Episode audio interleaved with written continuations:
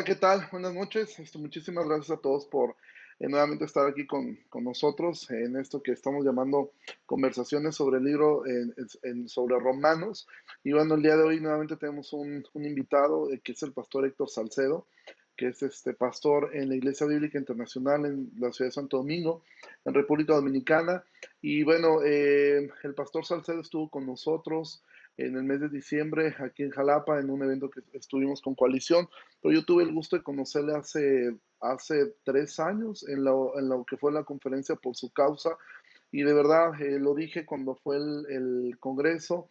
Y bueno, ahora lo repito, de verdad a mí impactó mucho eh, la hospitalidad de yo ser un pastor que estaba allí perdido entre cuatro mil, cinco mil personas y poder conocerlo, poder tener esa hospitalidad con él fue algo que a mí me impactó muchísimo.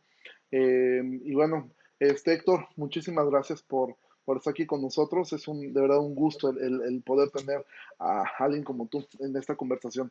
Gracias, Ricardo. Gracias por la invitación y qué, qué bendición tenemos de poder compartir, a pesar de la distancia, compartir de una manera tan cercana. O sea, hoy literalmente ustedes están dentro de mi casa eh, y en la comodidad de mi casa poder conversar con hermanos queridos y amados eh, ojalá el Señor use toda esta conversación para edificar, consolar, dirigir a tantos que están escuchando. Dios te bendiga, hermano.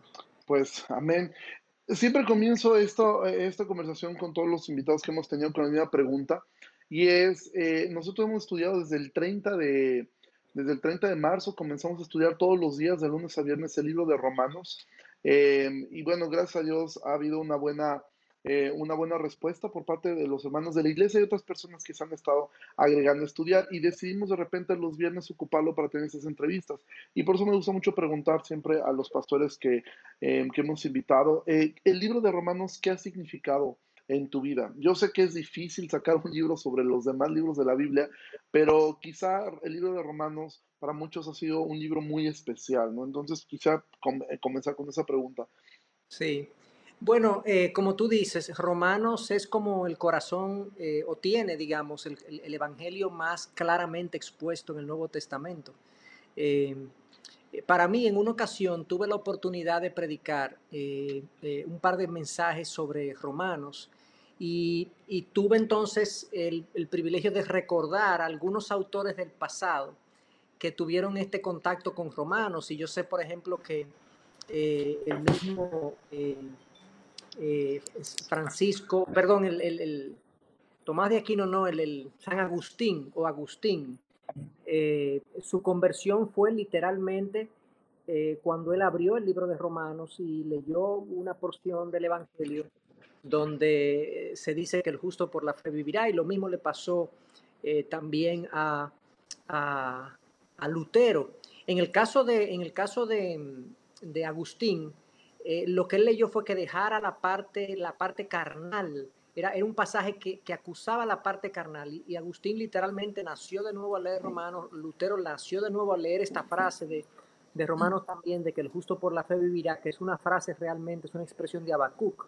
Entonces, cuando yo veo estos grandes hombres de Dios, eh, cuya vida fue cambiada tan radicalmente por el libro de Romanos, pues para mí es, es algo muy significativo. Sucede que cuando yo estudié el capítulo 1 de Romanos hace unos años atrás, cuando yo no todavía no estudiaba profundamente la Biblia, muchos años atrás, pero cuando tuve la oportunidad de estudiar el capítulo 1 de Romanos y ver la parte ahí cuando Dios revela su divinidad y su poder en lo creado y que el no creyente no tiene excusa de no creer en Dios porque Dios lo ha hecho, se ha hecho claramente visible en la creación. A mí me encanta el capítulo 1 de Romanos del capítulo 1 al capítulo 3, para mí, si uno tuviese esa porción solamente de la Biblia, uno prácticamente tiene el Evangelio completo. El estado del alma, del corazón humano, de, de la incredulidad del capítulo 1, luego que todos hemos pecado en Romanos 3, y luego prontamente se nos introduce el Evangelio de que en Cristo tenemos salvación. Entonces, eh, la verdad que Romanos ahora es un libro complejo y desafiante para el que lo quiere estudiar. O sea, es un libro que te humilla. Al que quiere estudiar romano es un libro humillante porque hay muchas expresiones y frases y cosas que, que Pablo dice en el que te dejan sin, sin palabras y, la verdad que requiere mucho, mucha dedicación poderlo estudiar con profundidad.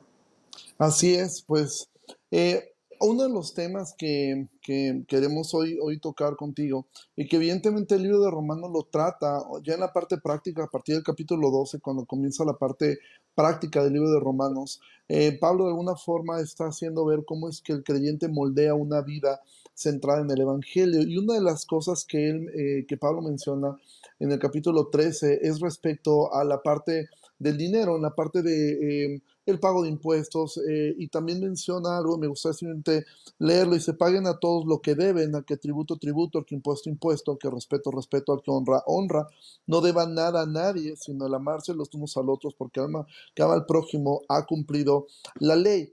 Y a veces se piensa que el dinero es algo malo en sí. Y algo que podemos mirar en el Nuevo Testamento es que el Nuevo Testamento hace mucho, em, ah, menciona mucho eh, acerca del dinero, no necesariamente porque sea algo bueno o malo. Me gustó escuchando una enseñanza que, que, que tú diste, que el dinero en sí realmente es algo espiritual. ¿Por qué razón? Porque revela la condición de mi corazón. O sea, el uso que se le da al dinero revela muchas veces la condición del corazón. Entonces, con esto me gustaría eh, poder comenzar. O sea, ¿cómo debería el creyente mirar el dinero? Sí, eh, ciertamente la, Biblia enseña mucho, habla mucho del dinero de diferentes maneras y eh, no porque el dinero sea importante en sí mismo, aunque lo es, porque obviamente lo necesitamos para toda nuestra vida. O sea, no hay una sociedad en el mundo y una cultura que no haya tenido algún tipo de dinero, de medio de intercambio, y no hay ninguna sociedad que no haya tenido algún tipo de posesiones materiales. O sea, nosotros vivimos en un mundo que tiene posesiones y maneja dinero, medios de intercambio de mercancías y servicios. Entonces no lo podemos abstraer. Este, el dinero está presente en todas las, eh, las, actividades humanas. Eh, eh, y por eso es importante. Ahora bien, en la Biblia no se habla mucho porque sea importante el dinero, sino por el efecto posible que el dinero tiene en el alma, en el corazón. Eh, ciertamente el dinero nos facilita la vida en muchos aspectos y nos permite también acceder a comodidades, placeres, complacer deseos que que hacen que mucha gente convierta el dinero con mucha facilidad en un ídolo. Eh, eso, yo diría que el dinero es como, como lo que, lo que eh, eh, permite que financiemos nuestros ídolos del corazón, mm. que paguemos los ídolos del corazón. A veces, por ejemplo, hay personas que tienen un ídolo de, de, la, de la comodidad, quieren estar cómodos, quieren vivir una vida de placer. ¿Y qué le consigue ese el dinero? Pues tener una vida de comodidad y de placer. En ese sentido, el dinero es con mucha facilidad el ídolo principal en el mundo en el que, en el que vivimos. Pero nosotros podemos tener una relación con el dinero. E, ese hecho es una realidad. Ahora, eso no hace al dinero malo en sí mismo. La Biblia no condena tener dinero. La Biblia lo que condena es el deseo de enriquecimiento. Lo que condena es, Jesús lo condena también cuando dice, nadie puede servir a dos señores, hablando del dinero o Dios. O yo hago a Dios, mi Dios, al Dios verdadero mi Dios, o yo hago al dinero mi Dios, pero no lo puedo tener a los dos en el trono de mi corazón. Entonces hay un riesgo en, en que el dinero dañe mi relación con Dios porque yo lo coloco a Él donde Dios debe estar. Y la razón de eso es que el dinero me da o ve en, en apariencia muchas de las cosas que Dios me promete. Por ejemplo, el dinero me promete provisión, el dinero me da cierta seguridad, el dinero calma mis ansiedades porque la gente entiende que si tiene dinero puede resolver todo lo que se le presente. El dinero me puede lograr una, buen, una buena atención de salud. Entonces, todas esas cosas son cosas que Dios promete. El dinero está en todas partes, el dinero da poder, el dinero da valor, por lo menos en el mundo en que vivimos, el que tiene dinero la gente lo considera como valioso y exitoso. Todo eso hace que yo eh, me, me, acerque al dinero como si fuera una, un personaje, un ídolo de mi vida y entonces desvía mi corazón. Entonces, dicho todo eso, eh, eh, ¿cuál es el resumen? El dinero es importante, está mucho en la Biblia por el potencial efecto que tiene en el corazón. En tercer lugar, hay muchas advertencias de que nos cuidemos entonces, de que nos cuidemos de ese efecto, de que no seamos inocentes y ingenuos de pensar que el tener dinero e, es, es, libre de riesgo. ¿no? Tener dinero es un riesgo y tenemos que tenerlo con mucho cuidado. Tenemos que saber que hay un riesgo de atesorar y más dinero del que realmente necesitamos porque puede desviar el corazón. Eso yo diría como que teología acerca del dinero que está en toda la Biblia. Eh, de hecho, en, en segunda de Timoteo, primera de Timoteo 6, Pablo le dice a Timoteo, a los ricos de este mundo, diles que no pongan su esperanza en las riquezas, sino que sean generosos y prontos a compartir, que sean ricos en buenas obras. O sea, lo que él les dice es, no es que vendan todo lo que tienen, no es que se empobrezcan, no, no, no, que sean generosos, que sean prontos a compartir. O sea, que el llamado es a compartir lo que tenemos en la medida de nuestras posibilidades. Ok, mirando, mirando esto, ¿cómo es que eh, Pablo, Pablo menciona lo que tú estás diciendo, que realmente la raíz de todos los males es el amor al dinero? O sea, en sí no es, no es que el dinero sea algo malo, sino el amor hacia el dinero. Ahora, ¿cómo, una, cómo el creyente pudiera eh, mirar si ama, si, si, hay un amor por el dinero? Porque la realidad es que a nosotros de entrada nos cuesta trabajo aceptar las cosas. Eh, una persona que tiene un problema a la adicción, al alcoholismo, por ejemplo, difícilmente lo va a aceptar. Generalmente va, va a decir que él lo tiene bajo control, que no es cierto. Eh, a mí algo que, que, me gustó mucho de esta enseñanza que tú, que tú dabas era las consecuencias familiares que tiene el, el, el, mal uso del dinero. Algo que me llamó mucho atención, porque yo lo he visto en tantas familias, es este efecto que tú mencionabas, que a veces ocurre que en una familia el que más se le toma en cuenta, el que no es necesariamente el hermano mayor, sino el que más dinero genera. Y en el caso de los hombres, a veces esto es una competencia entre a ver quién genera más dinero y se mide el valor de una persona en cuánto, en cuánto dinero genera y, y pareciera que esas personas son, se vuelven expertas en todos los temas, ¿no? O sea, simplemente porque ha sabido generar dinero de una manera legal, pareciera que esa persona tuviera ahora la, la, el derecho de poder opinar sobre la familia, sobre los eh, hermanos, sobre qué se debe hacer en la familia, sobre qué no se debe hacer, simplemente porque ha generado eh, eh, más dinero que el resto. Y esto es algo que yo, a mí me tocó mirar en muchas familias y pudiera ser esto una causa de este amor al dinero que a veces está tan escondido en el corazón, de decir, en una, en una mesa se sientan todos los hermanos y parece que el que más gana o el que más ha generado es el que tiene la, la voz cantante, es el que hay que escuchar, sí. ¿sí? aunque a veces no sea el más espiritual, a veces ni siquiera es creyente, pero simplemente porque gana más, pareciera que hay que escucharlo a él. Eso puede ser un reflejo quizá de esa condición sí. del corazón.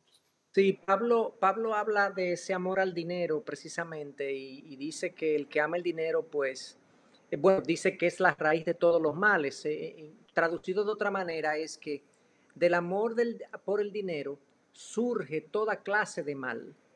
Eh, o sea, casi todos los pecados que se cometen pueden ser cometidos por amor al dinero.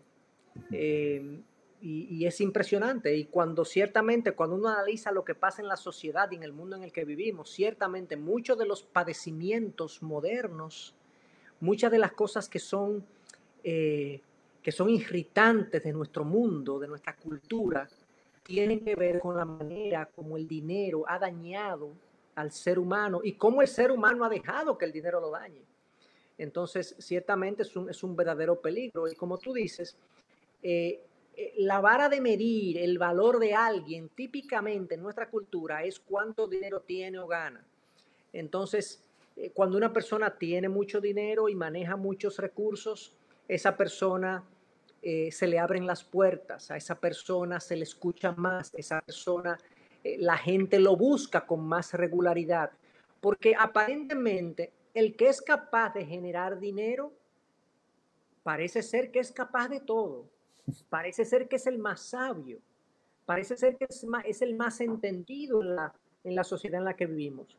Porque como es una sociedad tan materialista que aprecia tanto lo que se tiene y lo que se posee, bueno, el que más tiene debe ser el que más sabe.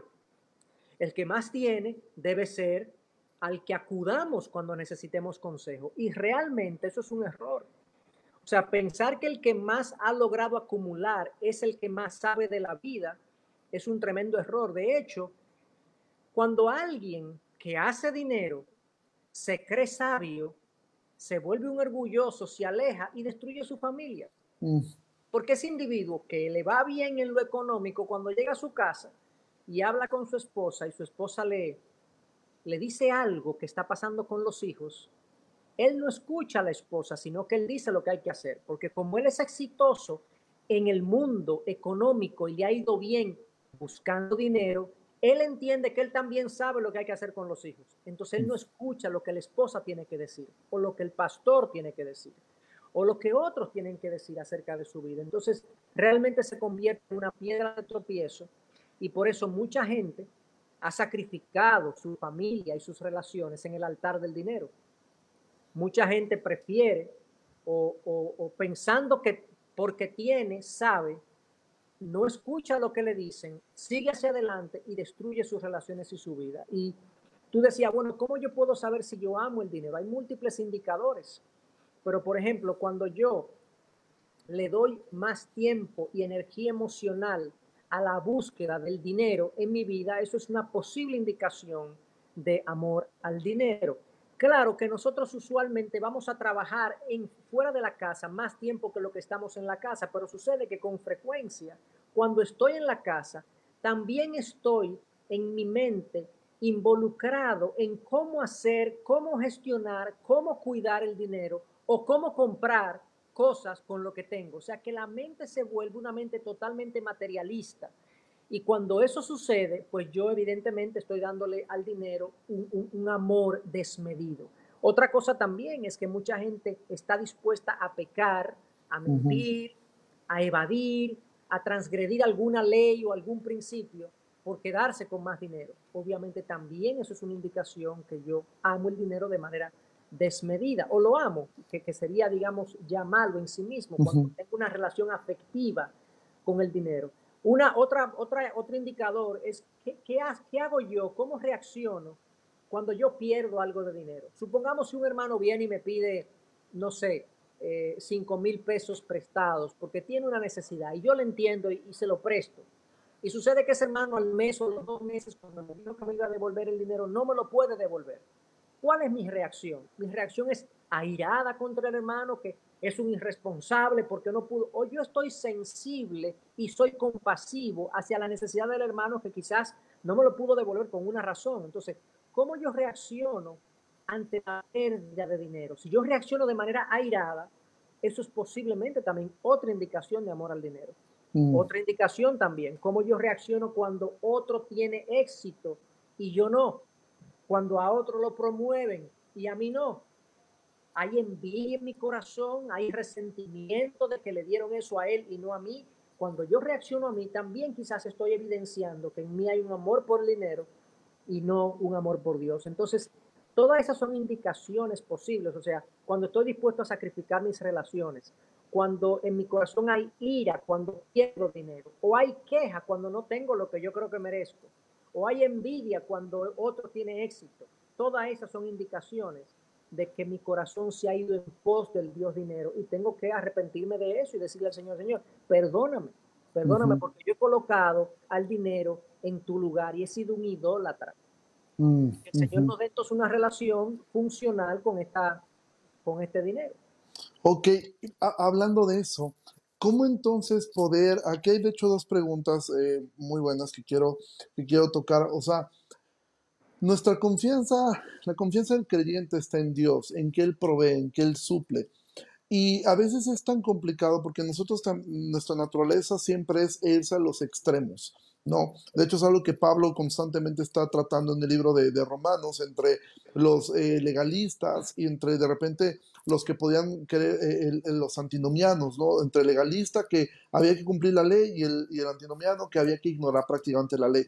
Y a veces cuando hablamos de dinero ocurre algo muy similar entre cómo discernir en mi corazón, por ejemplo, aquí alguien pregunta, ¿cómo mantener el equilibrio entre confiar que Dios provee mientras tengo un ahorro para cuando llegue la vejez? O sea, no es esto desconfiar en Dios y aún lo uno con otra pregunta que es ahora en ese tiempo similar. En estos tiempos de contingencia, donde realmente de repente salir a la calle a trabajar representa un, un, riesgo a la salud y que algunas empresas o algunos sectores por irresponsabilidad dicen, no, tú ven a trabajar y quizá haya un conflicto de decir, oye, estoy arriesgando mi vida, ¿dónde puedo discernir que estoy ahorrando? No por desconfianza en Dios, o cómo puedo discernir, estoy yendo a trabajar porque tengo que trabajar y no porque tengo un amor al dinero en medio de una contingencia. ¿Cómo poder discernir esta parte en el corazón? Sí.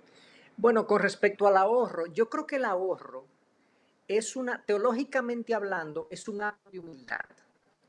Cuando lo mm. entendemos y lo hacemos con la motivación correcta. O sea, la Biblia, en el libro de Proverbios hay un pasaje donde el sabio, el, sabio de, digamos, del proverbista, elogia a la hormiga. Dice, miren la hormiga, cómo prepara su alimento en el verano para cuando venga el invierno, ¿verdad? Cuando, cuando ya no hay posibilidad de recoger. Y elogia la actitud precavida y prudente de la hormiga.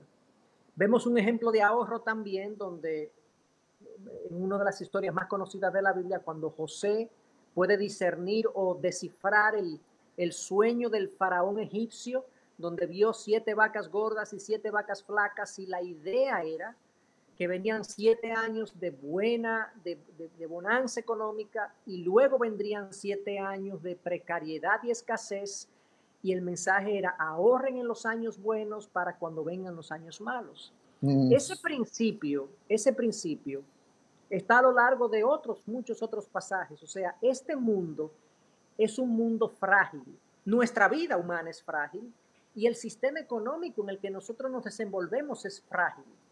Como nosotros no sabemos lo que trae el día de mañana, la prudencia y la sabiduría indica que si yo hoy tengo la posibilidad de ahorrar algo, yo debería hacerlo, porque quizás mañana vengan las vacas flacas.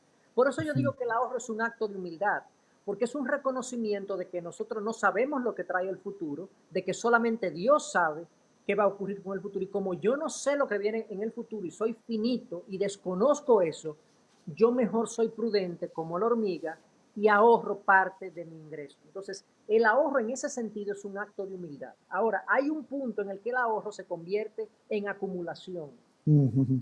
Ese punto es difícil de, determinarlo, muy, muy difícil. De verdad, yo no he encontrado todavía personalmente una fórmula eh, para, para determinarlo, pero la, la forma como yo, eh, eh, digamos, doy mi consejo de cuánto deberíamos ahorrar es la manera siguiente. Tú debes vivir una vida eh, dentro de lo que tus ingresos te permiten, ¿verdad? dentro de lo que tu nivel de ingresos te permite, siempre dejando una cantidad intencional de ahorro. O sea, el ahorro no debe ser un residuo, algo, si me sobra, ahorro. No, normalmente a la mayoría de la gente no le sobra si lo pone así. Tiene que ponerlo en vez de residual, tiene que ser intencional. O sea, decir, yo voy a ahorrar un 10, un 15, un 20% de mi ingreso y luego pongo mis gastos. Y cuando saco esa cantidad, ¿ok? Que debe ser, yo creo, al menos un 10% del ingreso, todo lo que yo ahorre por encima de un 10 o un 15% del ingreso, pudiera yo también crear un fondo de generosidad con la cual yo contribuyo a las necesidades de los demás o a otro tipo de proyectos, incluso dentro de la obra del Señor, que evite que yo caiga en la acumulación. ¿Ok? Eso por un lado. Entonces, volviendo a la pregunta tuya del ahorro. El ahorro es una humildad, no es una desconfianza en Dios. Ahora bien, mucha gente sí ahorra porque desconfía de Dios. Yo creo que aquí cada quien tiene que evaluar su corazón y ver si lo está haciendo como un acto de humildad, de reconocer que no sabe lo que va a pasar en el futuro, o realmente lo que lo está llevando a ahorrar es la ansiedad y la preocupación de que no sé si Dios me va a proveer. Si ese es el caso, cuídate, pídele perdón al Señor y permite que te dé las motivaciones y órale que te dé las motivaciones correctas. Eso no quiere decir ahora que deje de ahorrar. No, ahorra ahora con las motivaciones correctas. Entonces, esa es la primera pregunta. La segunda pregunta de si una empresa eh, me, obliga o me pide que vaya a trabajar aún en medio de esta situación de riesgo, realmente eh, el, el hombre, el ser humano fue creado para el trabajo. Nosotros fuimos creados por Dios para ser productivos. Eso lo vemos en Génesis 1. El trabajo no fue dado luego de la caída, sino antes de la caída. Todo trabajo es un acto de adoración a Dios. Esa es la realidad.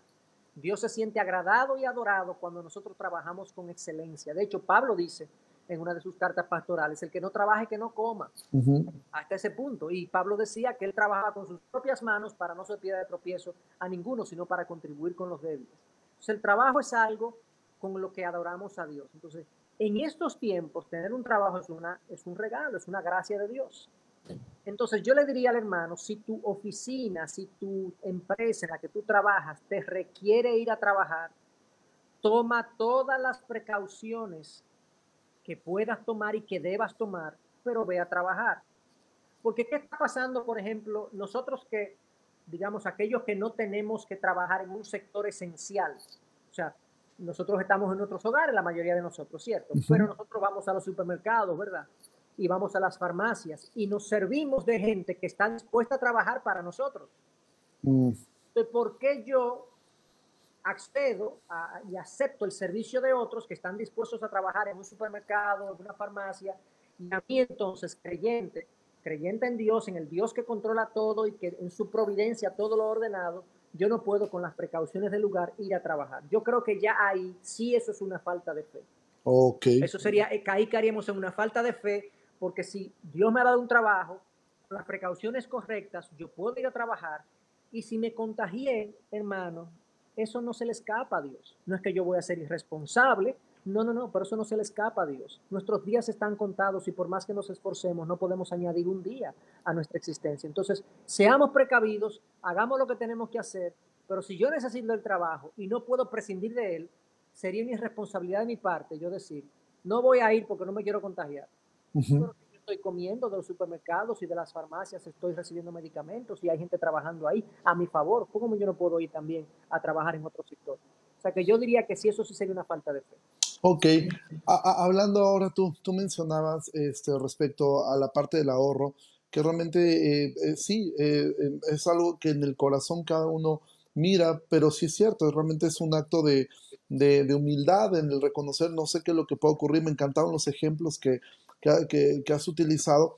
Muchas veces eh, en, una familia, en un matrimonio, uno de los dos hace un mejor uso del dinero que otro. Y algo que es a veces común es que quien lo hace a veces ocupa, eh, quien hace un buen uso del dinero, a veces ocupan, eh, a mí me ha tocado tratar esto en, en, consejería y lo escuché en lo que tú hablabas también, de que a veces uno trata de hacer pragmático en decir, ok, como sé que a, mi cónyuge le cuesta trabajo la parte del dinero, mejor le oculto cierta información. Es decir, que no sepa cuánto gano, porque si no sabe cuánto gano, entonces eh, no va a pedir de más. Y tú ponías un ejemplo que me gustó mucho de un matrimonio que quería comprar un auto y, él, le pidió a su esposa que le pudiera aportar una cantidad de dinero y, ella le dijo no, y él dijo, pero es que yo sé que sí la tiene, ¿no? Entonces tú hablabas aparte, en esta parte de la confianza y, a veces cuando no se llevan estas, esta, esta forma bíblica en las finanzas, a veces se cae en el pragmatismo de decir, ok, mi intención es buena, mi intención es cuidar el dinero, pero se cae en algo pragmático que entonces oculto información a mi cónyuge respecto a mis ingresos cómo poder eh, eh, hablar realmente, porque se ocurre que a veces en un matrimonio uno de los dos despilfarra el dinero, pero hablarlo, pero no ocultarlo. Eh, ¿Es bueno? ¿Es una buena estrategia el decir, prefiero ocultarle a mi cónyuge cuánto gano? Sí, no, mira, si partimos de, la, de la idea que el matrimonio es la unión de dos personas en una sola carne, que esa es la definición más eh, básica de lo que es un matrimonio, en Génesis 2, 24 al 26, vemos que Dios hizo de dos, hizo uno. El concepto de una sola carne implica eh, que yo tengo una sola, un solo manejo financiero, o sea, tengo una sola cuenta, me manejo como una sola entidad, nos ponemos de acuerdo en los presupuestos que vamos a, a gastar, en los gastos que vamos a gastar, sabemos lo que ambos ganan, todo de los dos, esos famosos acuerdos prenupciales no entran en esta ecuación de una sola carne, porque obviamente si yo soy una sola carne no debería dividir con mi pareja estas propiedades o bienes. Entonces, eso es como lo más básico para entender cómo debería funcionar un matrimonio. ¿Por qué un matrimonio que se supone, por qué una relación que se supone que sea una sola carne, no puede eh, conciliar un tema de presupuesto? Bueno, yo creo que en alguno de los dos o en los dos, el dinero tiene una importancia desmedida en su corazón. y hace que el dinero sea más importante que la relación misma. Eh, a veces yo he visto mucho en estas situaciones donde la mujer típicamente es mucho más responsable que el hombre en el manejo de los gastos y más ordenada, lo cual es contradictorio con el mandato bíblico de nosotros los hombres ser las cabezas de los hogares. Las cabezas en el sentido de ser los responsables, de ser los líderes, de ser los que inspiramos, los que vamos delante, los que damos el ejemplo. Pero yo he visto muchos hombres que quieren manejar las finanzas como si fueran solamente de, ella, de ellos, porque ellos entienden que ellos son las cabezas del hogar o son los que más proveen al hogar, que eso también es muy usual. El que entiende, muchos hombres entienden que son los que más proveen, entienden que ellos tienen el derecho de decir en qué se va a gastar y en qué no se va a gastar. Pero cuando nosotros venimos a Cristo, esas maneras de pensar que son mundanas deben quedar atrás. Ya, aunque yo traiga más dinero a la casa, yo no tengo más derecho en el dinero y en el manejo de las posesiones del hogar. Yo tengo el mismo derecho de, de, esas posesiones que lo que tiene mi esposa. Y por lo tanto yo debo darle participación y escuchar sus opiniones porque ella es mi compañera y mi ayuda idónea, dada por Dios, para ver aspectos de la vida que yo no veo, que yo no entiendo. La mujer es más intuitiva, más sensible, más emocional en general, en general que el hombre. Entonces, estas dos maneras de ser, hombre y mujer, complementadas, son las que pueden generar un presupuesto equilibrado. ¿Por qué muchas parejas no logran un presupuesto equilibrado? Por el orgullo de uno o de ambos. Hay uno que quiere manejar las cosas de cierta manera, tener ciertos deseos satisfechos, y el otro quiere otros deseos satisfechos, o por lo menos quiere más prudencia en la manera como se manejan las cosas. Entonces, cuando el orgullo eh, hace eh, se entrona, digamos, en la mente y en el proceder de una persona, eso le impide ponerse de acuerdo con los presupuestos. Entonces, la pregunta que tú haces, ¿cómo hago? Yo, ¿Cómo me manejo financieramente? ¿Les puedo esconder a mi esposa, a mi pareja, a mi esposo, lo que yo gano, lo que yo hago? Mira, eso, eso no debería ocurrir. Yo debería ser transparente con la manera como yo manejo mis, mis finanzas. Mi pareja debe conocer lo que yo gano y lo que yo tengo todo lo que yo hago con mis finanzas. El presupuesto del hogar debe ser un solo presupuesto. Cuando no hay posibilidad de ponerse de acuerdo en algo como esto, yo debo tener la humildad de buscar consejo y de que alguien, un tercero imparcial, ponga orden a la manera como nos estamos manejando. Y, y yo aceptar seguir ese consejo, porque a veces vamos al consejo pero no nos llevamos del consejo y no obedecemos el consejo. Entonces, la verdad que la, en la medida que nosotros vamos creciendo la imagen de Cristo, los conflictos financieros van disminuyendo. Pero lamentablemente, hermanos, hay mucha gente que toma, le toma años y años eh, llegar a, donde debe llegar en este plano del manejo de las finanzas porque el efecto del dinero en el corazón es tan intenso, tan poderoso, que mucha gente lo suelta muy tarde. Y Lutero decía que esa es una de las cosas que tiene que convertirse. Tiene que convertirse el corazón, pero tiene que convertirse el bolsillo también. Hmm. Entonces, el concepto de una sola carne para mí no deja lugar a división financiera. Entonces, los matrimonios tienen que trabajar esto de manera conjunta y cuando no lo pueden lograr, deben buscar consejo. Y, y ojo, si no se llevan de lo que yo le estoy diciendo, aténganse a las consecuencias. Mm. Conflictos constantes, diferencias constantes. Cuando un esposo esconde, cuando una esposa esconde sus gastos o sus ingresos, eso genera desconfianza en el otro. Cuando hay desconfianza en el otro, ya no solamente en el plano financiero, esa desconfianza se lleva a otros planos y ahora te comienzo, comienzo a desconfiar de ti cuando tú me dices dónde estás, comienzo a mm. desconfiar de ti cuando tú me dices que me amas, porque tú no me dices lo que tú tienes o lo que tú ganas. Esa desconfianza y el mal manejo financiero lleva a, a un debilitamiento de la relación completa. Porque si tú no estás dispuesto a compartir conmigo lo que tú tienes, ¿qué es lo que tú me dices que tú me amas? Entonces, mucha gente no se da cuenta del efecto que tiene este manejo egoísta del dinero en toda la relación. Hay personas incluso que no tienen buenas relaciones íntimas mm. porque no hay confianza. Y cuando tú dices, ¿de dónde viene esa desconfianza? Del manejo financiero.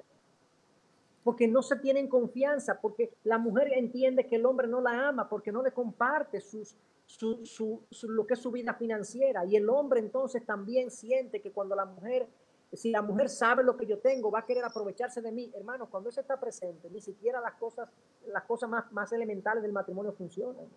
Entonces, la verdad que eso es un área que tú has tocado que necesita mucha reflexión y necesitamos arrepentirnos de muchas cosas y pedirle perdón entonces. Si mi manejo financiero, el manejo financiero de algunos de los que nos están viendo, ha sido egoísta, orgulloso eh, eh, con respecto a mi pareja, pidámosle perdón, mira, perdóname, porque yo hasta ahora, yo no me había dado cuenta, pero yo he sido egoísta en la manera como yo he manejado en la parte financiera. Perdóname, yo, yo no sé mucho cómo voy a hacer las cosas bien, pero vamos a caminar juntos yo voy a estar abierto a lo que tú me tengas que decir. Cuando me tengas que decir algo, busque el momento, pero dímelo. Entonces comencemos a restaurar la relación eh, teniendo momentos de arrepentimiento en esa área. Ok, pudiéramos entonces estar hablando aquí de, de poder mirar cómo en, nuestro corazón eh, de repente este mm, amor al dinero pudiera ser tan, tan, tan oculto porque en Romanos 11, Pablo termina el capítulo 11 diciendo, porque de Él, por Él y para Él son todas las cosas. Y es ahí donde comienza Pablo a hablar acerca, les ruego por las misericordias de Dios que presenten sus cuerpos en sacrificio vivo. Y uno de los temas que él, que, él trata es, es esto, Dios es dueño de todo. Y eso creo que cualquier creyente en la teoría lo acepta. En la, en la teoría todos aceptamos eh, de Dios es mi dinero, de Dios es mi trabajo, de Dios es mi casa, de Dios es mi coche. Pero la realidad es que al momento de demostrar que realmente Dios es el dueño y que nosotros somos mayordomos de las cosas, por ahí hay una historia, una anécdota chusca que tú cuentas de un hombre que muy rico que cuando fallece, una historia ficticia, que cuando fallece él exige a su familia, su última voluntad es que él se quiere llevar todo, que cuando él muera, él quiere que lo, entierren con todas sus cosas. Y bueno, la esposa lo hace simplemente poniéndole un cheque en la caja y diciendo, bueno, ahí lo cobras en donde puedas, ¿no? Eh, y muchas veces ocurre este amor, eh, decir, bueno, Dios es dueño de todo, pero realmente no es cierto, o sea, yo soy dueño de esto. A, mí me gustó algunas cosas que tú, que tú ponías. Eh, ¿Cómo es que algunas preguntas que, que, a mí la persona me hizo reflexionar mucho si realmente Dios es dueño de todas las cosas. Y uno de los puntos es, ¿me es fácil compartir? O sea, ¿me es fácil dar? Si me es fácil dar a otras personas o realmente es un problema en mi corazón eh, eh, el poder dar. Y cuando me refiero a dar, Comienzo, obviamente, con la familia nuclear, o sea, porque el que no provee para su casa realmente niega la fe eh, y es peor que un incrédulo. Pero después de allí, Pablo dice: considera a tu familia en la fe. ¿sí? En cuanto a honra, prefiéranse los unos a los otros. Y de ahí está también Santiago diciéndonos que no cerremos el corazón cuando veamos una necesidad. ¿Qué tanto el dar, el, el, despojarnos, habla de, de, de, nuestro corazón y de que realmente demostramos a nuestro corazón tú eres Señor, yo soy mayordomo. Termino con esto, eh, eh, esta idea. Me encantó la historia de John Wesley. Yo no conocí esa historia de cuando su, eh, su, casa, su casa se quemó. Y que él llegó y cuando vio la casa en llamas, él simplemente dijo, se quemó la casa del Señor, tengo una responsabilidad menos. O sea, la casa era de él, ya se le quemó, él sabrá qué hace después, ¿no? Con su casa. ¿Cómo el, compartir con otros, cómo habla de mi corazón? Bueno, eh, Tú sabes que la, generosidad, Dios es un Dios generoso y si nosotros somos sus hijos, uno de los, de los rasgos de nuestro carácter y de nuestra manera de ser y, proceder en la vida debería ser con generosidad. E, el generoso da y da de manera proactiva y da de manera sacrificada. E, y son dos conceptos importantes porque bueno, y quiero incluir un, otro, da de manera proactiva, sacrificada e indiscriminada. Mm. Dios nos dice su palabra que se hace salir sol sobre buenos y malos, hace llover sobre buenos y malos. Dios le ha dado cosas buenas a toda la humanidad, a pesar de que la humanidad, no toda la humanidad le rinde culto y le rinde adoración a Él. Pero Él hace salir su sol y su lluvia y Él eh, eh, alimenta la creación en beneficio incluso de aquellos que le son, que le ofenden y que son sus enemigos espiritualmente hablando. O sea, Dios es un Dios generoso de manera indiscriminada. De ahí ya nosotros podemos comenzar a entender el tipo de generosidad que Dios espera de nosotros. Nosotros deberíamos ser gente generosa, no solamente con el dinero que tenemos, sino con todo lo que tenemos, el tiempo, las energías. La compasión es un acto de generosidad. O sea, cuando yo, cuando yo veo a alguien sufrir y yo no me compadezco, compadecer es, es acompañar el padecimiento de otro, o sea, compadecerme de otro. Yo no me compadezco, yo no me hago sensible a la situación del otro. Y quizás no le puedo dar dinero, pero le puedo decir, déjame orar por ti. Qué pena que te está pasando eso. Cuánto lo lamento, cuánto lo siento. Nuestro corazón compasivo y misericordioso es parte de la generosidad indiscriminada. No solamente estamos llamados a dárselo a nuestros hermanos en la fe, sino a todo el mundo, como Dios lo hace. Y como Dios lo hacía con nosotros cuando nosotros no éramos sus hijos, por un lado. Pero no solamente de manera generosidad indiscriminada se espera de los hijos de Dios. También se espera una generosidad intencional. Nosotros típicamente damos al que nos pide y lo hacemos a regañadientes. Eso es la, esa es la dádiva típica de nosotros, que cuando nos piden, damos y pensamos que estamos haciendo la gran cosa. Pero la dádiva de Dios no es reactiva cuando se le pide. Dios dio a su Hijo cuando nosotros no lo estábamos pidiendo. Dios prometió en Génesis 3.15, cuando el hombre apenas pecó, Él prometió un Salvador, uno que vendría y heriría a la serpiente en la cabeza y quitaría la maldición de nosotros. Dios prometió un Mesías, Dios iba a dar un Mesías desde antes de que nosotros se lo pidiéramos. De ahí entonces que nosotros estamos llamados a dar sin que el otro nos pida, porque sencillamente vemos una necesidad. Estamos llamados a dar, aunque el otro no lo pida. A veces la gente por orgullo, eh, vergüenza, lo que sea, no pide, pero necesita. Y nosotros deberíamos estar pendientes. Y ahí viene la otra característica de la generosidad cristiana, que va muy unida a esto, de dar de manera proactiva, y es dar de manera intencional. O sea, yo no doy lo que me sobra, así como yo no ahorro lo que me sobra, yo no doy lo que me sobra. Perdón, yo quería mencionar la parte sacrificial, sacrificial. Yo no doy lo que me sobra, yo doy incluso algunas cosas que tengo que prescindir de cosas para mí porque otro necesita más que yo. Que Cristo dio de manera sacrificada, dio su vida, Cristo le dolió la cruz, a Cristo, Cristo le afligió su sufrimiento. Entonces, cuando nosotros vemos eso, nuestra generosidad dista mucho de la generosidad de Dios. Eh, eh, la Biblia nos, nos llama a ser generosos con aquellos que son aún con nuestros enemigos, orar por ellos y hacer favores a nuestros enemigos. Eso es, impresionante, eso es contracultural, eso es absolutamente contracultural. Esa no es la manera como el mundo actúa, pero es la manera como Dios espera que nosotros actuemos. De ahí entonces que en, Mateo 6, cuando Jesús habla de que nosotros somos la sal y la luz del mundo, luego dice, para que los hombres cuando vean vuestras buenas obras, glorifiquen a vuestro Padre que está en los cielos. ¿Cuáles buenas? ¿Cuáles buenas obras? ¿A qué buenas obras se está refiriendo Dios o Jesús que la gente va a ver en nosotros y de nosotros que va a glorificar a Dios? Son actos de generosidad, no solamente de dar dinero, no, no, no, es dar nuestro corazón, es dar tiempo, es dar energías, es contribuir con que la vida del otro sea mejor, es complicarme la vida yo para descomplicársela al otro. Eso es el amor. Oh, Eso fue lo que Cristo hizo en la cruz. Cristo se complicó la vida para descomplicarme la vida a mí. Mm. Entonces, el llamado de nosotros, entonces, ¿cómo se manifiesta todo eso en el plano financiero?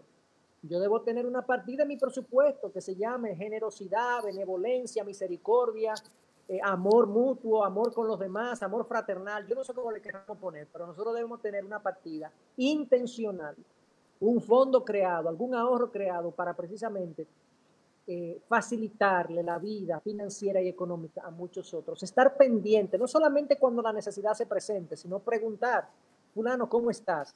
aquella gente que nosotros sabemos que están en necesidad, que a veces no tienen, eh, tú sabes, no tienen excedentes. ¿Cómo estás? ¿Cómo está tu economía? Preguntemos eso. ¿Cómo están tus finanzas específicamente? Porque a veces tú le preguntas cómo estás y no te dicen, pero pregúntale cómo están tus finanzas y estemos prestos, seamos prontos a compartir. Ese es el llamado bíblico. Así que cuando eso no se da, hermanos, ¿qué es lo que está revelando el, corazón ahí. El corazón está revelando una avaricia, un deseo de tener para nosotros. Eso es la avaricia. La avaricia de la que habla Juan, eh, perdón, Lucas 12:15, Cristo dice, cuidado de toda forma de avaricia, porque la vida no está en los bienes. ¿Cómo me cuido yo de eso? La, la, mejor forma de cuidarse de que la avaricia no ocupe mi corazón y lo material no me posea es yo dando parte de lo que Dios me ha dado a mí. Y efectivamente, eh, una cosa importante es que a veces Dios nos da dinero, no para nosotros. A veces nosotros somos meros instrumentos y canales de bendición para otros. Entonces muchas veces la gente asume que Dios da dinero, ay, que Dios me ha bendecido. pero quizás no quizás, Dios está esperando que tú bendigas a otros. Tú eres instrumento de bendición de otros. O sea, que tengamos eso presente y ojalá nosotros podamos vivir el Evangelio. El Evangelio ese es el mayor acto de generosidad que se conoce en el universo y en la historia. No hay un mayor acto, mayor dádiva que hayamos recibido en Cristo Jesús. ¿Cómo eso se debe manifestar en mis, en mis finanzas? Tenemos que abrir las manos, tenemos que estar pendientes a las necesidades de los demás, tenemos que ver qué está pasando y abrir las manos y dar y dar y dar para gloria de nuestro Dios. Ese es el llamado en cuanto a la generosidad en la Biblia. Ahora, ¿cómo poder discernir? Y, aquí tomo eh, una de las preguntas que están haciendo, porque constantemente la Biblia habla acerca de esto, de, la, de ayudar a las necesidades, pero ¿cómo discernir entre cuando un hermano tiene una necesidad o tiene una necedad? Porque también es muy común que una persona se acerca y realmente lo que tiene no es una necesidad o realmente Em, está haciendo un mal uso del apoyo. Algo que me gustó mucho que tú mencionabas eh, es que Dios no es un Dios em, que solape eh, la, la, flojera, ¿sí? No es un Dios que, eh, no recuerdo la palabra que tú ocupas, creo que es que sube... La pereza será. exactamente, o sea, no hace eso Dios. Entonces, ¿cómo poder nosotros discernir, ok, porque a veces el, el, hecho de simplemente dar a una persona realmente no le ayudamos, sino que le terminamos afectando más ¿Cómo poder discernir en el corazón de entrada? Creo que es algo personal en la conciencia. Alguien puede decir, no, yo no lo doy porque no hay que afectar, cuando en realidad no lo da por egoísmo. Pero ¿cómo poder tener este cuidado? De no ayudar hay un, a, Hay un libro muy interesante que se escribió en inglés. Su traducción sería como Cuando ayudar daña. Eh, mm. when, help hurts.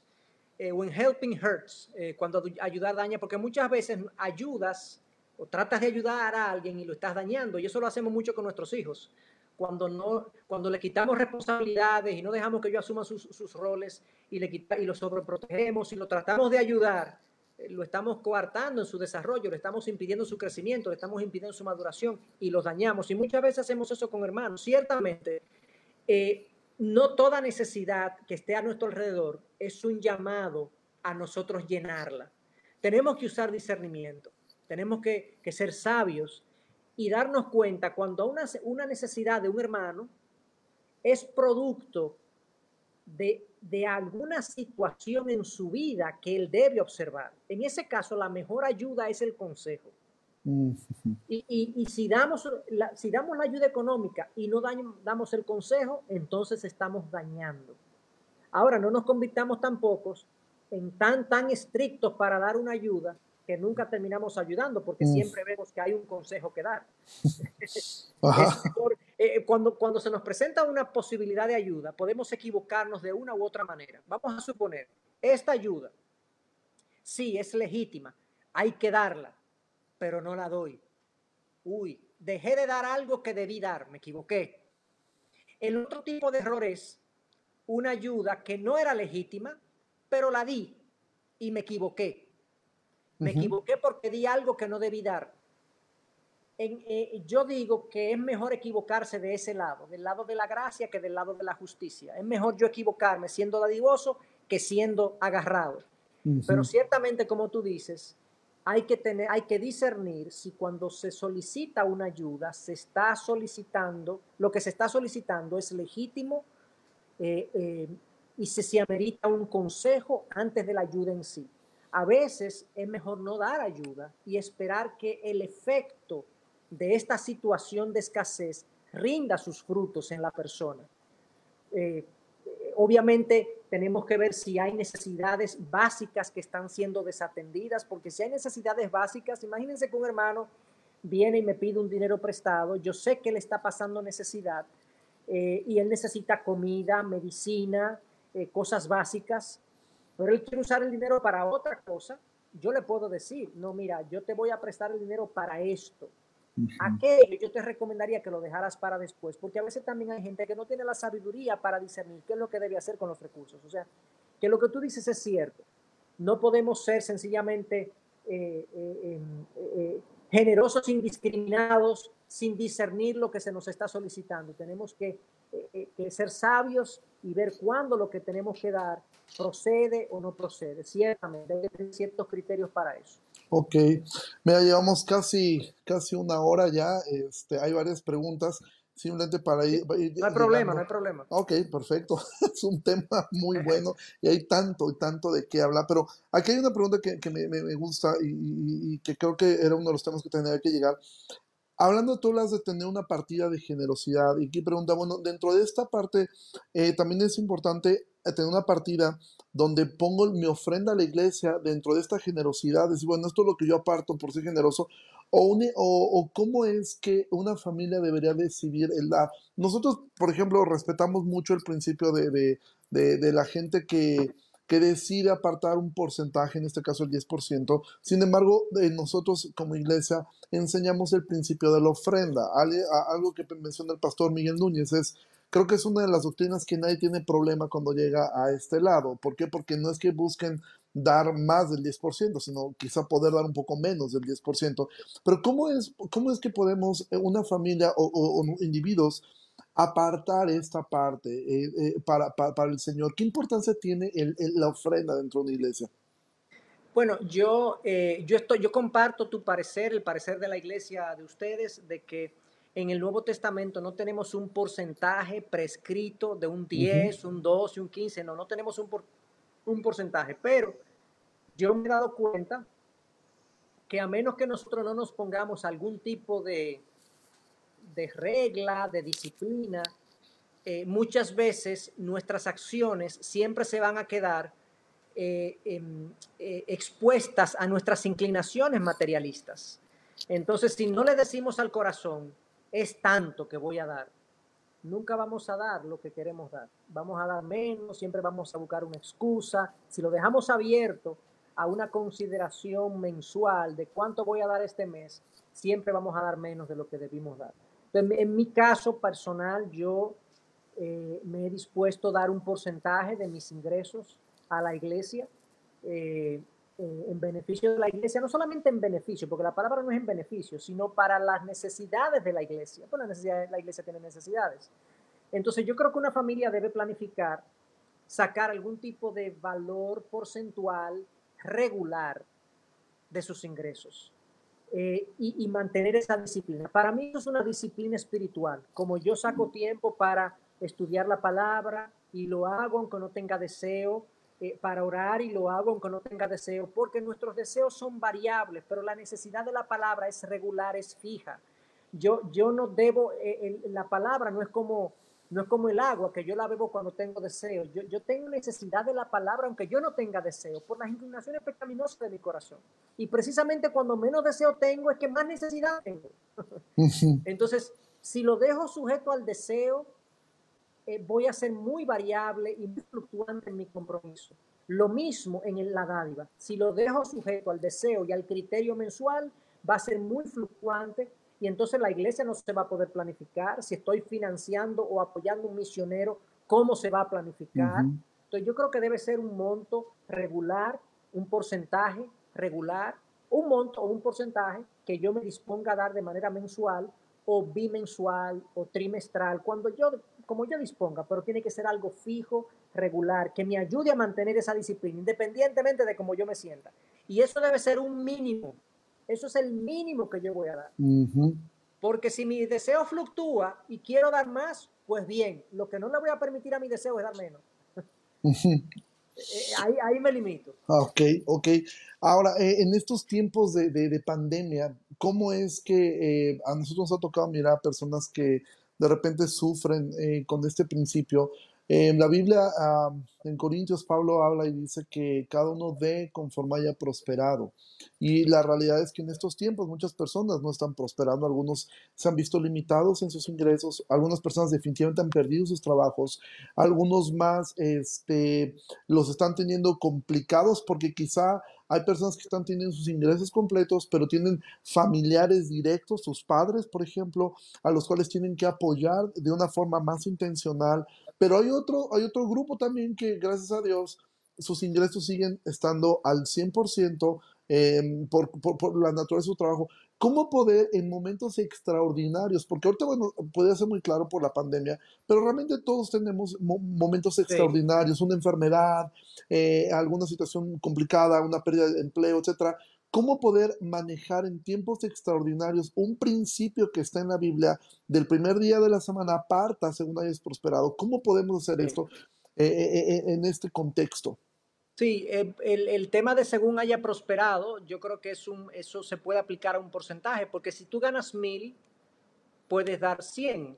Si ganas 10 mil, puedes dar mil. O sea que el porcentaje es regular y la persona da según haya prosperado. O sea, va dando más cantidad, aunque el porcentaje es único. O sea, esa parte de según haya prosperado se puede aplicar a un porcentaje. Yo doy más mientras más tengo.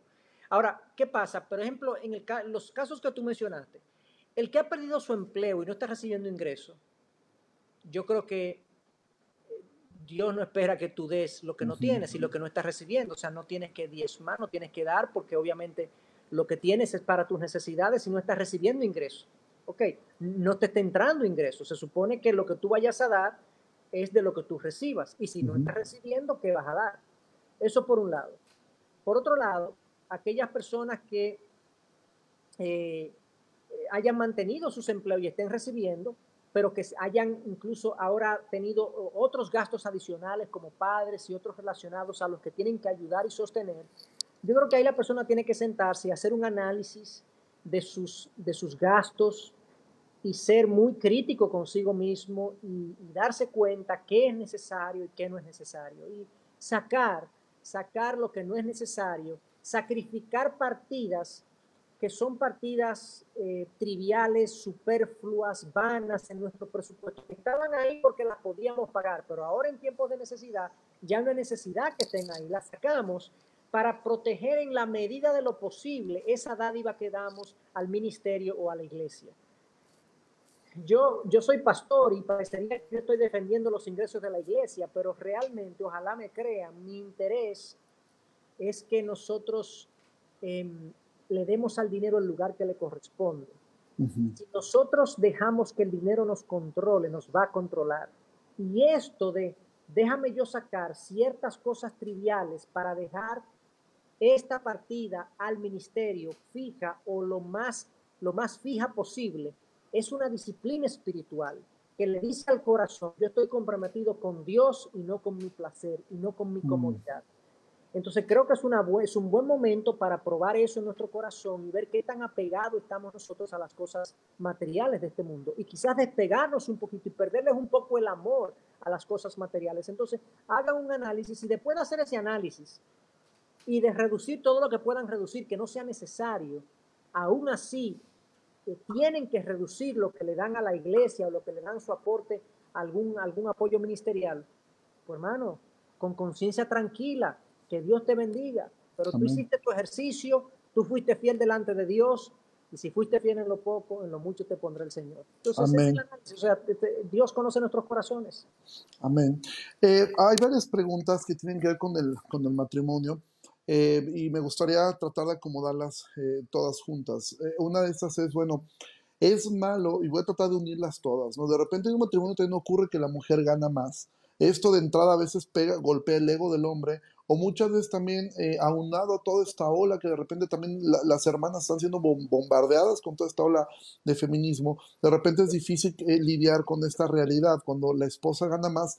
Y por el otro lado, es malo que, eh, que en caso un hombre reconozca, yo no soy bueno administrando, independientemente si gano más o gano menos, es bueno decir, ¿sabes qué? Creo que lo mejor es que tú lleves la administración de la, del hogar Em, ¿cómo, ¿Cómo lograr esta parte de decir, ok, lidio, por un lado, em, que quizá mi esposa gana más que yo, y por el otro lado, em, en algún momento pudiera ser, decir, bueno, ella pudiera llevar la administración o se está cayendo ahí en un, en un, en un abandono de autoridad eh, eh, como hombre.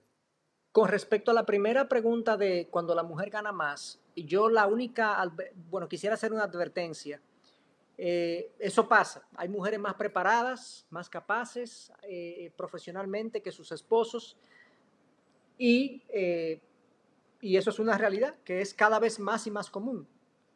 Lo único que tiene que cuidar ese matrimonio, tanto por el lado de la mujer, cuidarse de no entender que ganar más implica que no le debo sujeción bíblica a mi marido. O sea, mi marido sigue siendo designado por el Señor la cabeza de mi hogar. Y eso tiene múltiples implicaciones. No el, no el que manda, no, no, no es el que sirve, es el que es ejemplo, es el líder del hogar. Y en una situación de divergencia y de donde hay un desacuerdo, ¿cuál es la última decisión que se va a tomar?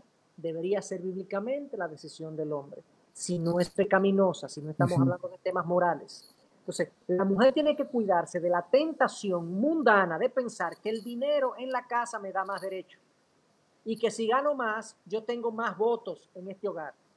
La Biblia no da los votos del hogar o las voces, de la autoridad en función de lo que uno u otro gana, sino que es por diseño y por creación de Dios que es establecido. Eso por un lado y la mujer debe cuidarse de eso.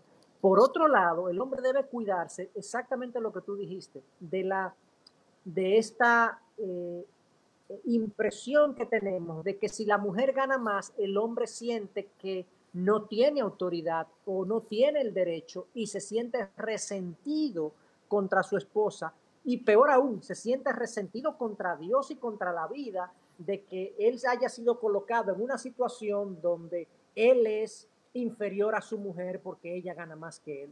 No, mm. no, no, no mi, valor delante de Dios y mi autoridad delante de Dios y en el hogar no depende de lo que yo gane y de lo que mi esposa gane, depende de un cargo y un rol que Dios me dio en el momento de la creación. Y yo debo asumir eso con responsabilidad y entender que, bueno, gracias Señor que mi mujer gana lo que gana, porque ella es un buen complemento para la parte económica, pero yo tengo un gran deber y una gran responsabilidad de liderar esta casa según tus propósitos. O sea, que el hombre no se sienta rezagado, relegado a un segundo plano, por eso que resista esa tentación a la victimización que a veces hay de que, bueno, ya tú porque ganas más, yo no puedo hablar en esta casa. No, no es así. La mujer que resista su tentación y el que resiste esa tentación. Entonces, lo que preguntaste al final de la parte administrativa, eh, yo, e, eso puede ocurrir, que la mujer lleve la parte administrativa una vez se hayan puesto de acuerdo los dos.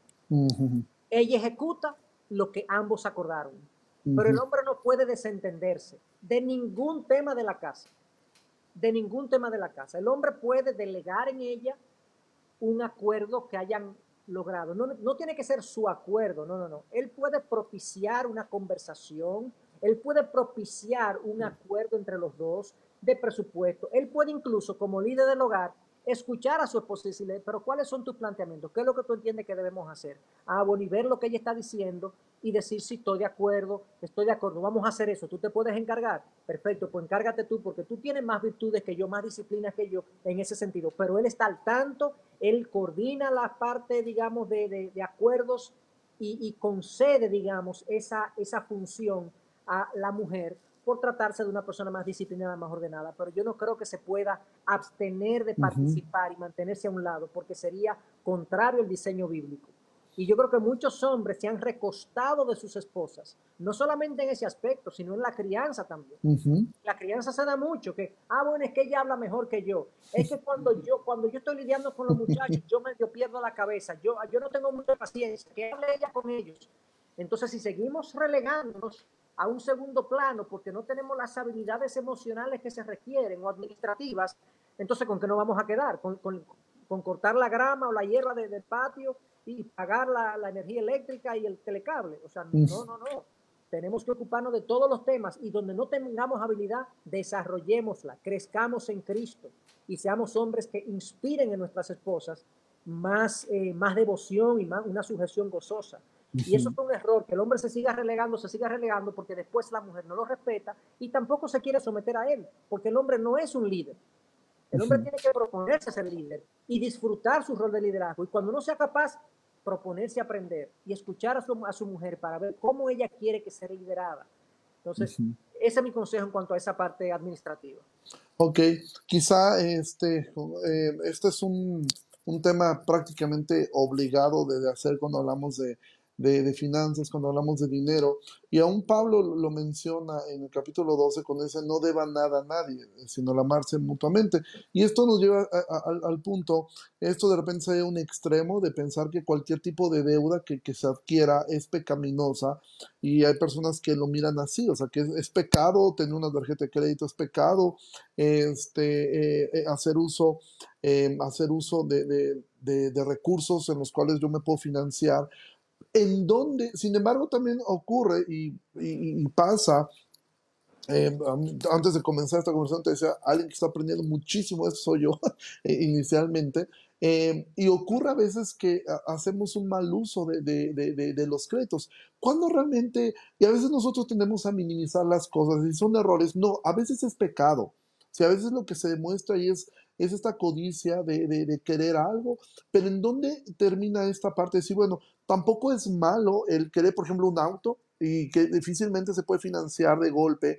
Eh, y, eh, ¿Cuándo es eh, cuando yo puedo discernir, voy a adquirir una deuda y es, es algo pecaminoso o es algo correcto y aún lo puedo poner también a, un nivel de iglesia, cuando una iglesia pudiera adquirir ciertos créditos para, para hacerse de ciertas cosas. Sí, bueno, nosotros vivimos en una... el, el, concepto de crédito y deuda es muy viejo, de hecho está en Proverbios, está, digamos, en Deuteronomio 28, cuando Dios le dice que si obedecen ellos no van a deber, sino que las naciones eh, van a recibir de ellos y van a prestarle a otras naciones. O sea que el concepto de la, deuda, de deber y financiarse tiene miles de años. Pero vivimos en una época, en una generación que las facilidades crediticias, las facilidades de financiamiento se han multiplicado, se han facilitado, valga la redundancia, y ahora es muy sencillo financiar hasta un equipo de celular, un teléfono eh, o una computadora, o sencillamente financiamos hasta eh, cuestiones estéticas. A veces eh, veo que los esmaltes de las mujeres en algunos centros comerciales los financian a varios pagos, eh, los zapatos que nos compramos, en fin, hay, hay toda una gama de facilidades. Ahora, yo creo que hay, digamos, dos extremos. Hay una deuda que es legítima, o sea, que es válido tomar deuda por ciertos conceptos. Vamos a suponer que de repente yo pierdo mi empleo, de repente, y yo no tengo a mi alrededor una red de relaciones, un grupo de personas que me puedan sostener y ayudar en mi desempleo. Y yo tengo que pagar las necesidades de mi hogar. Yo tengo que pagar el colegio de mis hijos, tengo que pagar eh, la comida de mi casa, tengo que pagar ciertos servicios básicos y tengo una tarjeta de crédito o tengo una especie de línea de crédito eh, posible en un banco que me la facilita, que tengo acceso y yo dentro de unos meses conseguiré otro empleo. Yo creo que eso es legítimo. Es legítimo porque estoy financiando necesidades. Yo no estoy financiando eh, trivialidades o cosas eh, que simplemente eh, satisfacen deseos, sino realmente necesidades. si yo tengo un accidente, por ejemplo, también, y hay una situación médica que debo cubrir que no me lo cubre el seguro médico y no tengo forma de buscar recursos de otra manera, eso es una deuda legítima porque la vida está por encima del dinero. Lo mismo que con las necesidades básicas, la vida está por encima de la deuda y del dinero. Entonces, ahora, ¿qué pasa? Hay también, eh, esas son necesidades que es evidente, que son muy claras, que se pueden financiar, que si no tenemos opción, tenemos que hacerlo. Es más importante sobrevivir eh, que estar endeudados y si Dios nos permite endeudarnos, porque tenemos una facilidad, la podemos pagar más adelante. La otra es, son ciertos tipos de bienes como la vivienda y el auto, lo pongo porque son las dos adquisiciones más importantes que una clase media hace en su vida, su vivienda y su auto. No, el, el 95% de la gente en el mundo, eh, quizás no sé, es un porcentaje que estoy tirando así, eh, digamos, sacado de abajo de la manga, como decimos aquí, no lo tengo en base a un estudio, sino que pienso que una gran mayoría de la gente no puede pagar un auto completamente, no puede comprar una vivienda completamente hoy. Eh, Pero el auto hoy en día es una necesidad y la vivienda hoy en día y siempre ha sido una necesidad. Bueno, hay una legitimidad de yo financiar el auto siendo una necesidad y hay algo, hay una legitimidad en yo financiar la vivienda. Lo que tengo que ver es que ese auto y esa vivienda se correspondan dentro de mi nivel de vida, dentro de mi rango de ingreso, que sea algo que sea factible para mí pagarlo en un tiempo razonablemente, eh, razonablemente corto. Que también en caso de que yo eh, pierda mi empleo, yo tenga la posibilidad de vender ya sea el auto o de vender ya sea la casa y pagar la deuda que debo. Por eso yo siempre recomiendo que el que se va a endeudar para un auto o para una vivienda, sobre todo para el auto, que pague al menos de down payment, de inicial, al menos el 25%. No compres un, no te financies para un auto a menos que tú no tengas al menos el 25%. ¿Por qué? Porque si pierdes el empleo, y tienes el crédito del auto que lo tienes que pagar, puedes vender el auto y pagar el crédito, pero el auto que era lo compraste nuevo y ahora lo vendes, va a tener una pérdida que usualmente en los primeros dos años es de un 25%. Por lo tanto, lo vendes un 25% menos y puedes pagar completo el crédito que tomaste. En el caso de la vivienda, yo recomiendo tener el, inicial de al menos un 15% del valor, porque en caso de que tengas que salir de la vivienda porque perdiste el empleo también o tu pareja perdió el empleo y tienes una necesidad, puedes hacerle un descuento de 15% a la propiedad y salir rápidamente de ella y pagar el mm. crédito que debes. O sea que un crédito de un auto o de una vivienda todavía tiene un respaldo que no me deja en el aire si tengo que salir de él. No así cuando yo financio unas vacaciones a Disney o cuando yo compro una televisión de 65 pulgadas o un aire acondicionado de 24, o sea, si, si, si, no tengo para pagar, sencillamente no tengo para pagar, porque no puedo vender esos productos tan rápidamente como lo haría con un auto eh, o con una vivienda. Entonces, ahí hay cierta legitimidad. Lo que tengo que garantizar es que tenga cierta razonabilidad de qué es lo que compro. No puedo comprar un auto de lujo cuando yo soy una persona de clase media.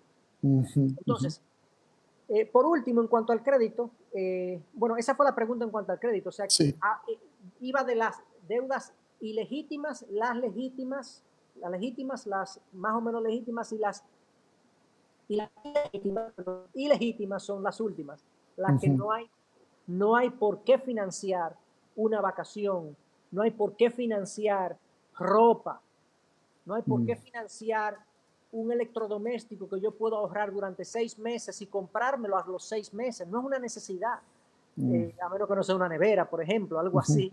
Eh, o sea que nosotros tenemos que evaluar qué deudas son legítimas y qué no son. La Biblia no me prohíbe la deuda. Ese pasaje de Romanos 13, eh, que no le debáis a nadie nada, no habla de que no pueda coger deuda. De hecho, Proverbios dice que el que es justo toma prestado y paga.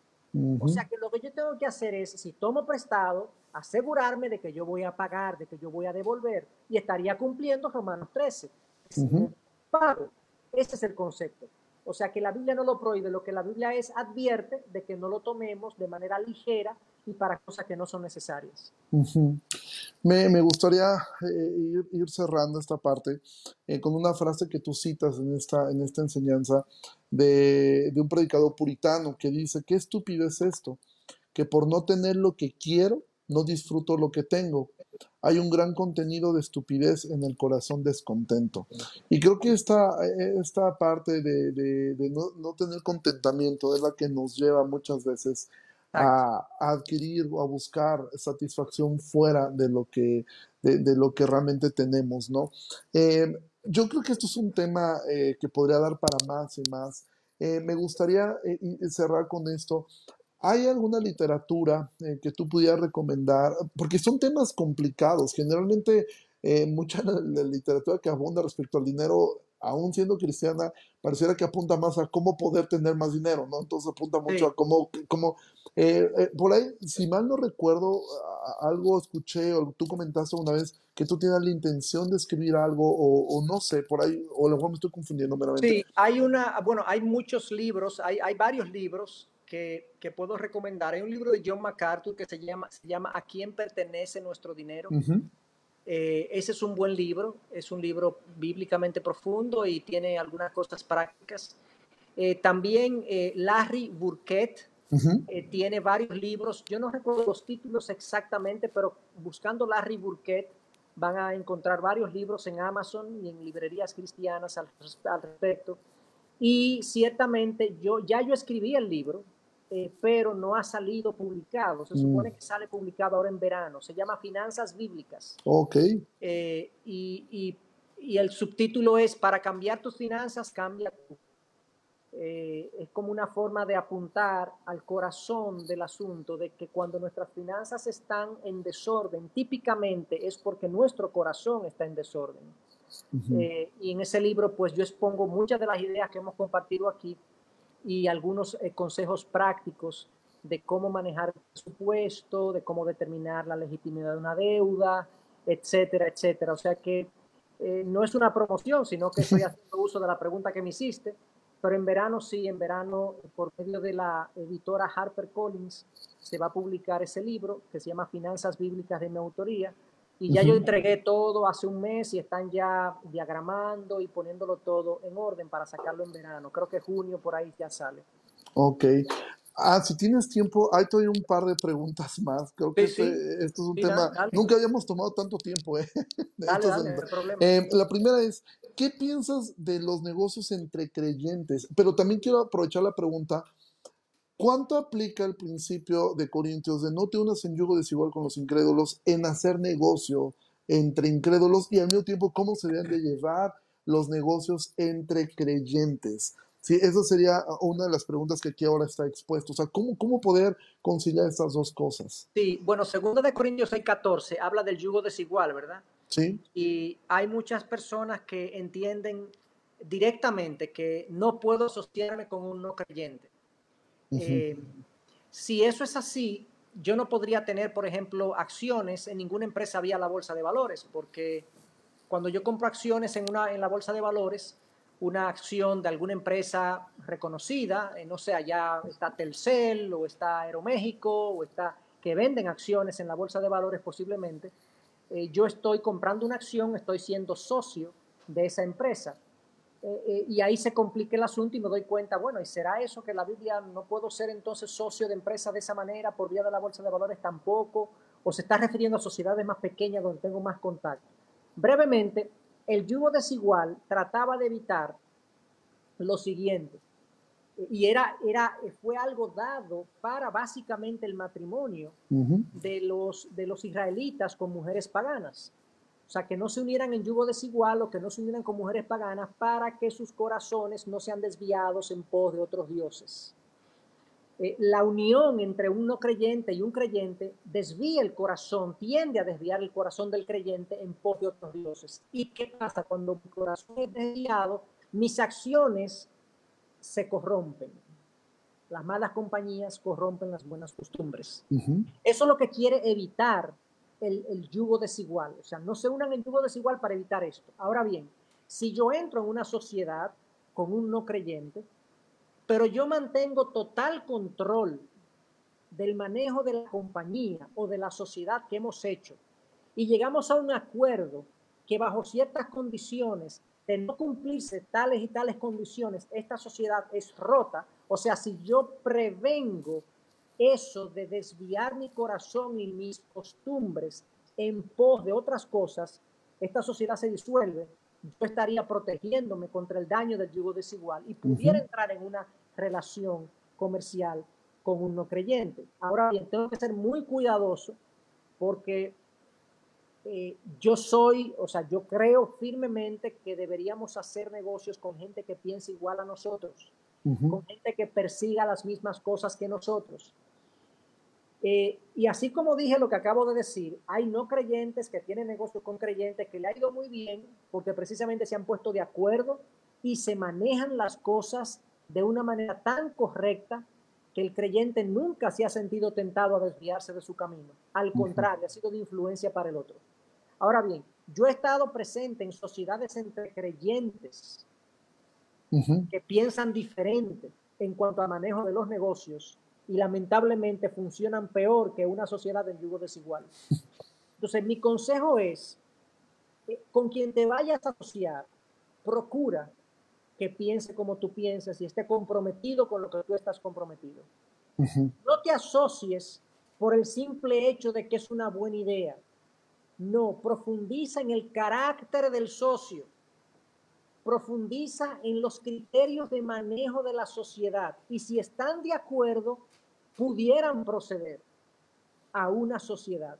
Y si es con un no creyente, yo iría más allá procura mantener el control y si no tienes el control, no te asocies. Haz otro tipo de acuerdo. Hay acuerdos del tipo alianza estratégica, donde yo te doy una comisión o tú me das una comisión a mí, pero no somos socios.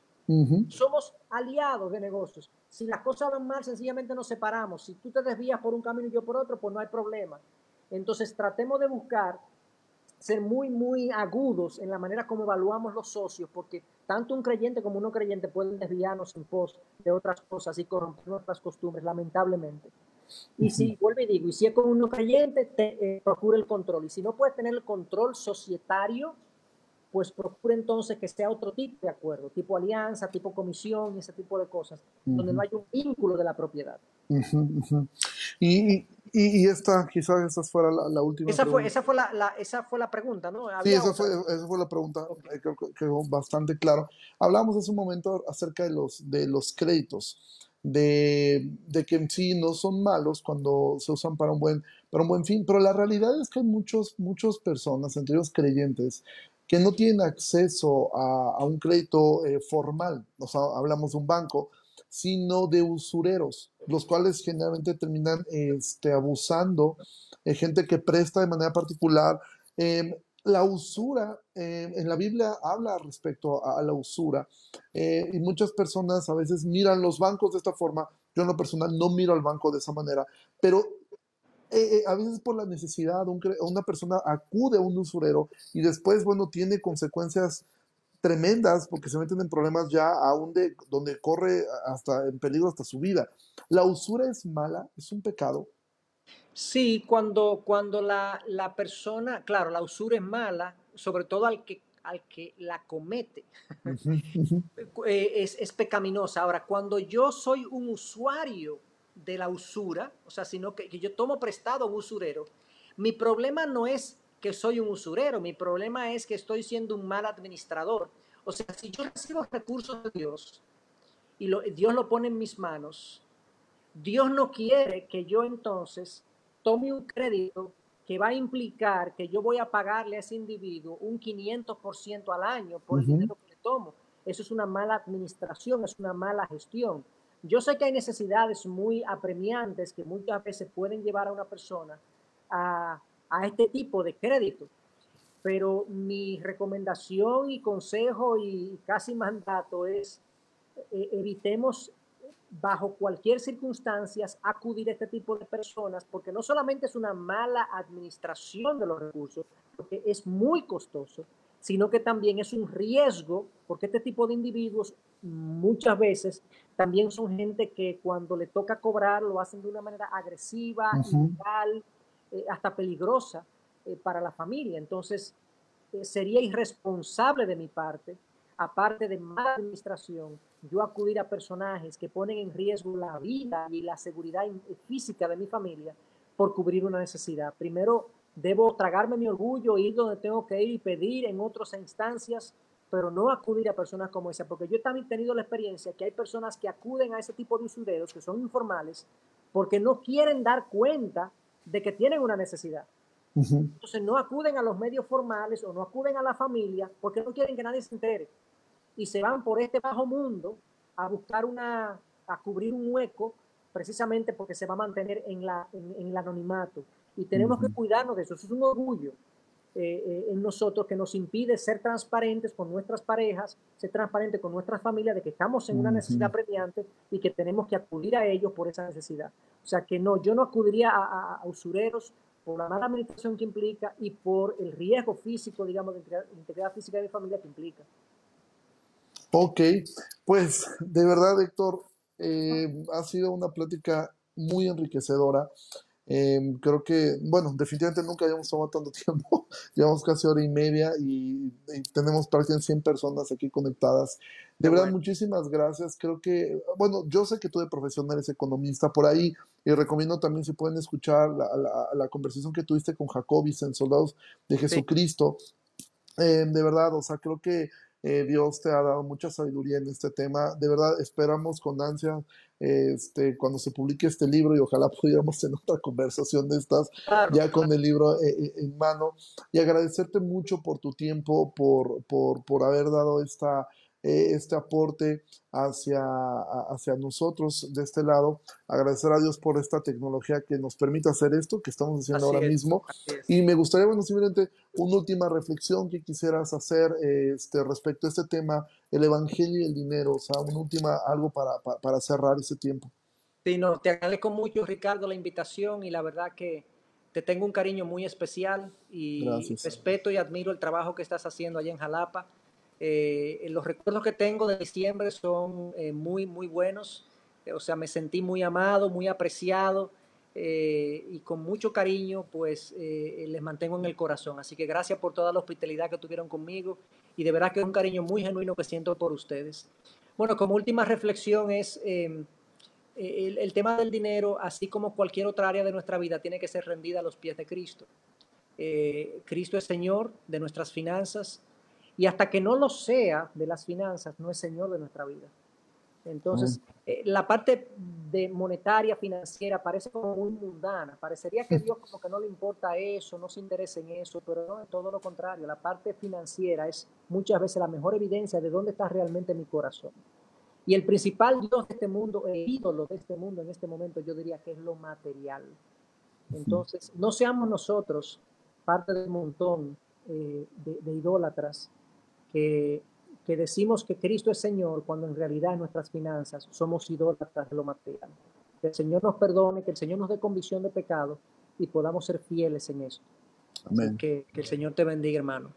Amén. Pues, y a todos los que nos están viendo, un abrazo a todos. Sí, igual por aquí muchísima gente manda saludos, este que fue de mucha edificación. Por ahí tú tienes también, eh, eh, puedes mirar las conversaciones. Y de verdad, muchas gracias. Me gustaría simplemente terminar eh, orando y dándole gracias a Dios por, por ese tiempo. Claro. Señor, muchísimas gracias por esta noche, gracias porque nos has permitido a través de este medio, y esto es lo hermoso y edificante eh, de, la grandeza que tú tienes, de que estás en este lugar aquí eh, donde estoy yo, estás en casa de, de, nuestro hermano Héctor y de la misma forma en cada persona que esté escuchando esta conversación.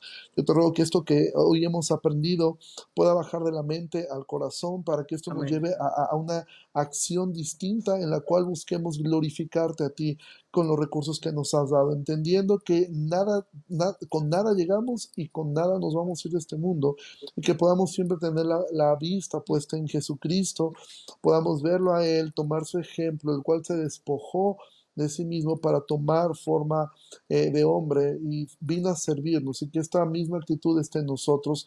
Te ruego por la vida de de Héctor, de su esposa, gracias por el ministerio que les has dado, gracias porque a cada uno de ellos los has usado para hacer de bendición no solamente a su iglesia, a su ciudad, sino a muchas partes de Latinoamérica y del mundo entero.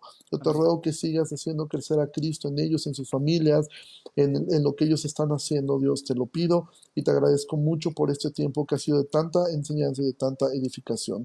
En el nombre de Jesús oramos. Amén.